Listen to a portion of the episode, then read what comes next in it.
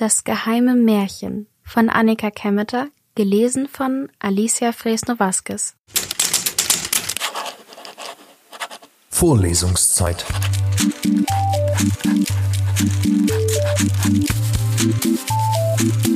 Der Geschichten-Podcast für jede Gelegenheit.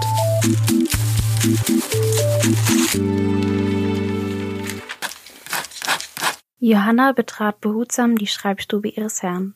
Durch den Türspalt fiel dämmerig das Morgenlicht ins Zimmer. Sie schloss die Tür hinter sich und sah sich um. Regale voller Bücher verstellten die Wände. Über die Regalbretter kroch eine feine Staubschicht an die Buchrücken heran, die sich alt und runzlig aneinander drängten und schwiegen. Wenn man die Bücher aber öffnete, was würden sie dann erzählen? Sie wirkten weise, auf jeden Fall anders als die Schulfibeln, ehrwürdiger. Johannas Mutter hatte es für reine Zeitverschwendung gehalten, dass Johanna in die Schule gegangen war. Sie sollte ohnehin als Dienstmädchen arbeiten.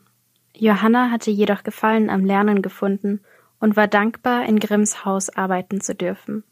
Ausgerechnet bei einem der Grimms. Sie trat an den mächtigen Schreibtisch. Bögen über Bögen Papier, beschrieben mit den schwungvollen Schnörkeln ihres Herrn, bedeckten ihn.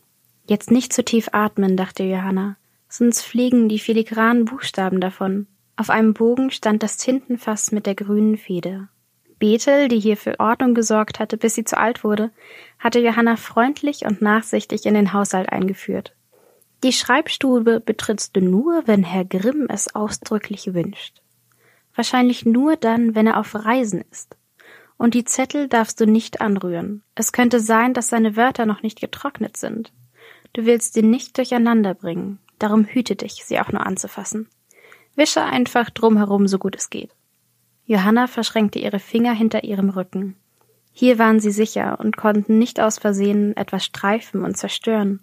So stand sie über dem Schreibtisch gebeugt und versuchte im Dämmerlicht des Westfensters etwas zu entziffern. Auf einem der Blätter prangte eine Überschrift. Der Wolf und die sieben Geißlein. Es klang nach einer Fabel. Auf einem anderen Blatt las sie einen lustigen Absatz über einen glücklichen Hans. Es war, als wären diese Geschichten extra für Kinder geschrieben, auf Deutsch statt auf Latein und in leicht verständlichen Wörtern. Ein Glücksgefühl rauschte durch Johannas Brust. An die Arbeit, dachte sie sich, atmete tief ein und nieste. Erschrocken sah sie zu den Blättern auf dem Tisch. Aber alles schien in Ordnung. Wahrscheinlich hatte Bethel übertrieben. Johanna öffnete das stumpfe Fenster, ging aus der Stube und kam mit ihrem Wischlappen und dem Wassereimer zurück. Sie verwirbelte die Spinnenweben an der Decke und wischte die Regale, wobei sie darauf achtete, die Bücher nicht zu berühren. Noch nie hatte Putzen ihr so viel Freude bereitet. Kurz bevor sie sich an den Schreibtisch machte, an dem sie immerhin die Vorderseiten der Schubladen abstauben konnte, hörte sie ein Klopfen an der Haustür. Sie legte ihren Lappen sorgsam auf eins der Bücherregale und ging zur Tür. Der Postbote überreichte ihr einen Brief an Herrn Grimm. Ein Windzug fuhr durch Johannas Haare und ihr Dankeschön wurde von einem lauten Knall verschluckt. Erschrocken fuhr sie um. Die Tür der Schreibstube war ins Schloss gefallen. Sie nickte dem Postboten zu und eilte zurück in die Stube. Als sie die Tür öffnete, bestätigten sich ihre schlimmsten Ahnungen. Die Blätter waren vom Luftzug aufgewirbelt worden und lagen nun überall in der Schreibstube, blank und unbeschriftet, als hätte sie nie jemand beschrieben. Wie zierliche braune Schneeflocken hatten sich die Wörter von ihnen gelöst und auf den Holzdielen verstreut. Nur hier und da hing noch schlaff ein Wort von seinem Bogen herab. Genau davor hatte Bethel sie doch gewarnt. Die Tinte war noch nicht trocken gewesen, sie hatten sich mit dem Papier noch nicht verbunden. Entsetzt starrte Johanna auf den Boden. Wie sollte sie das wieder in Ordnung bringen? Auf die Starre folgte fiebrige Geschäftigkeit. Sie musste die Geschichten wieder herstellen die kostbaren Wortschnörkel wieder an die Bögen heften, damit sie dort trockneten und sich nicht etwa mit dem Holzboden verbanden. Die geschwungenen Schriftzüge waren zart wie getrocknete Fliegenflügel. Fasste man sie an, drohten sie zu zerreißen. Mit pochendem Herzen öffnete Johanna eine Schreibtischschublade nach der anderen. Endlich fand sie, wonach sie suchte. Eine Pinzette. Außerdem hatte sie in der oberen Schublade kleine Kästchen entdeckt. Sie leerte den spärlichen Inhalt auf dem Schreibtisch aus, da fiel ihr Blick auf das Blatt, auf dem das Tintenfass stand. Wie ein Briefbeschwerer hatte das Fässchen den Bogen am Davonfliegen gehindert. Jetzt, da er nicht mehr von anderen Blättern verdeckt war, konnte sie lesen, dass es sich dabei um eine Übersicht handelte. Kinder- und Hausmärchen stand oben, und darunter eine Aufreihung der Geschichten, die Herr Grimm und sein Bruder offenbar zusammengetragen hatten. Sie fand den Wolf und die sieben Geißlein wieder und auch Hans im Glück. Schneewittchen las sie und das tapfere Schneiderlein. Johanna dankte Gott, dass diese Liste erhalten geblieben war. Dann kniete sie sich auf den Boden, sorgsam darauf achtend, dass sie dabei keins der herabgefallenen Wörter zerdrückte, und pickte mit der Pinzette ein Wörtchen nach dem anderen auf. Sie sortierte die Wörter nach ihren Arten in die leeren Kästchen. Hauptwörter unterschied sie von Verben, Begleiter von Adjektiven. Ihr fielen Wörter auf, die waren im Ganzen größer geschrieben als die anderen. Sie mussten einmal Titel gewesen sein.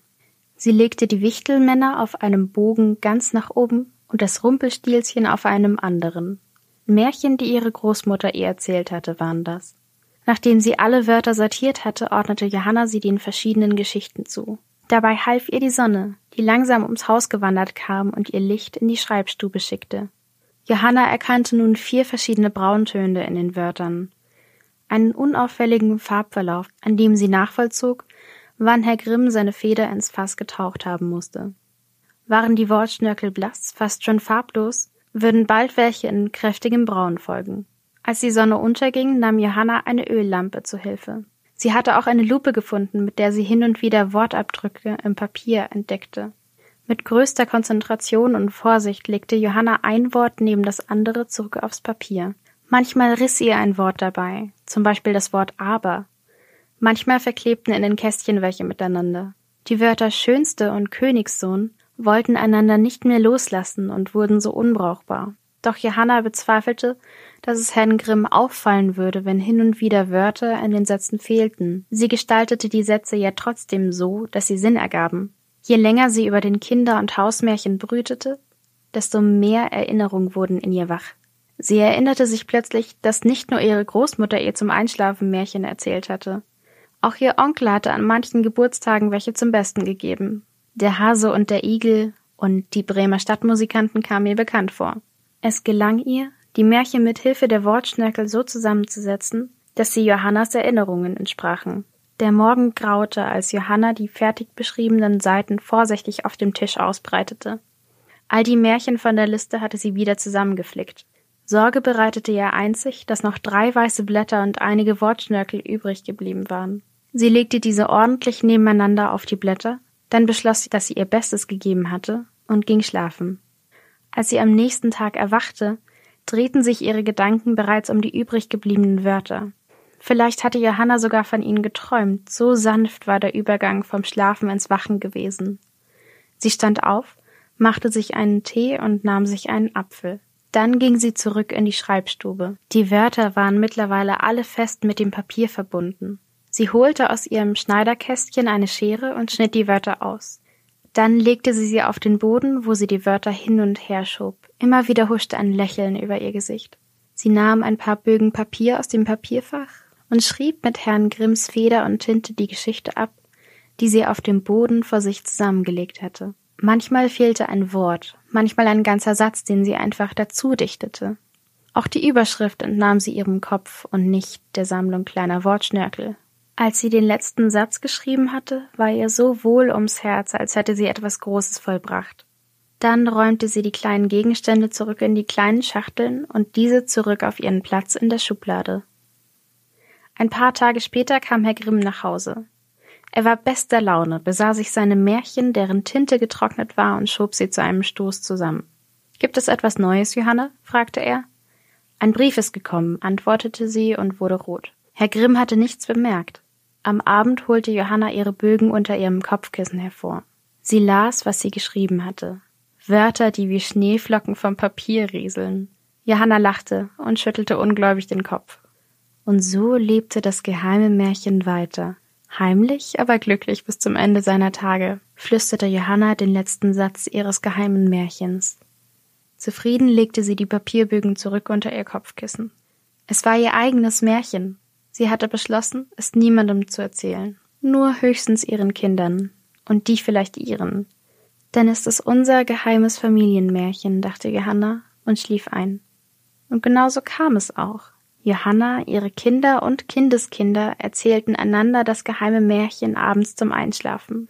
Und so lebte das geheime Märchen weiter, heimlich, aber glücklich, bis ans Ende seiner Tage.